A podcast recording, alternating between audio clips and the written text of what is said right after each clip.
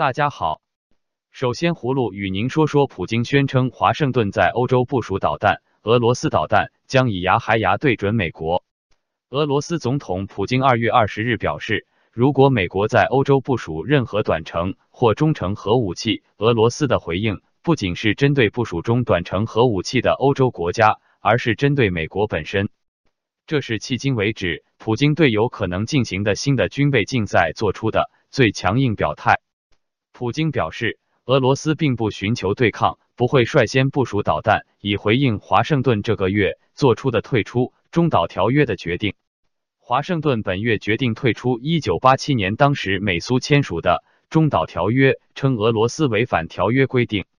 该条约规定，任何一方都不能在欧洲部署中短程导弹。中导条约的废止可能会引发华盛顿和莫斯科之间的新的军备竞赛。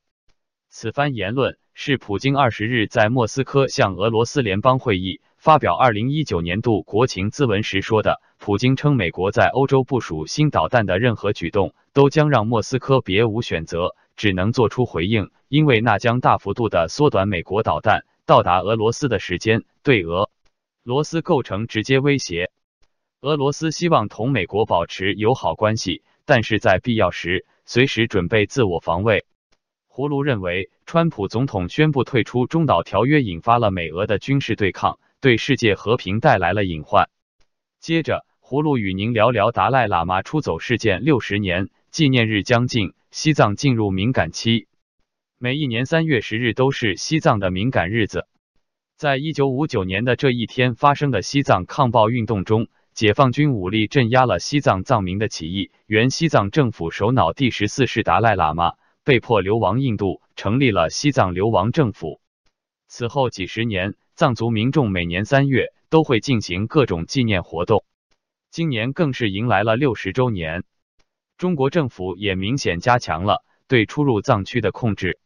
美联社近日报道。中国政府按照往年惯例，于一月三十日就启动了禁止外籍人士入藏的禁令。多家中国有入藏旅行业务的旅行社均表示，持外国护照的人士在四月一日之后才能入藏。工作人员的说法更为直接，政策限制每年这个时候都是禁止入藏的，有些时候是三月份，有些时候从二月份就开始了。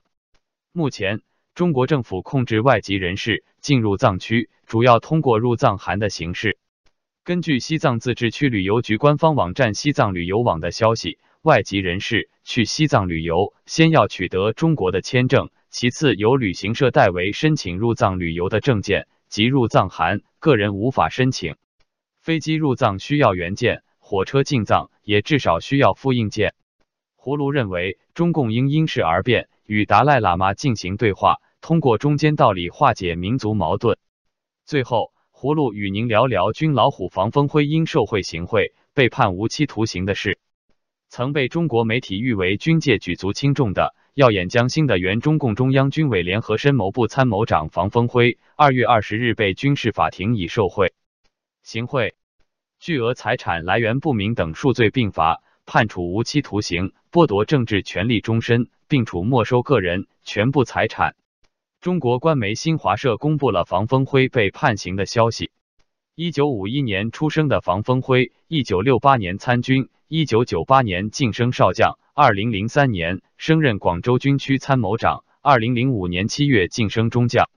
二零零七年，年仅五十六岁的房峰辉升任北京军区司令员，成为当时七大军区司令员中最年轻的。二零一零年七月十九日晋升上将，二零一二年十月十八大前夕直接升任总参谋长。二零一五年十一月，在习近平对军队进行调整时，任新成立的中央军委联合参谋部首任参谋长。二零一七年八月被神秘撤职。房峰辉二零零九年曾出任国庆六十周年阅兵总指挥，陪同时任中共军委主席。胡锦涛检阅部队。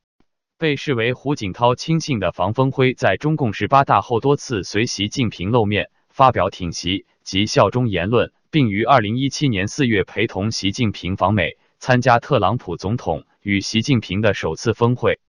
房峰辉最后一次公开露面是二零一七年八月二十一日会晤泰国武装部队最高司令苏拉蓬，但仅数天后，中共在官方报道中就确认李作成以中央军委联合参谋部参谋长身份出席活动，预示房峰辉被撤职。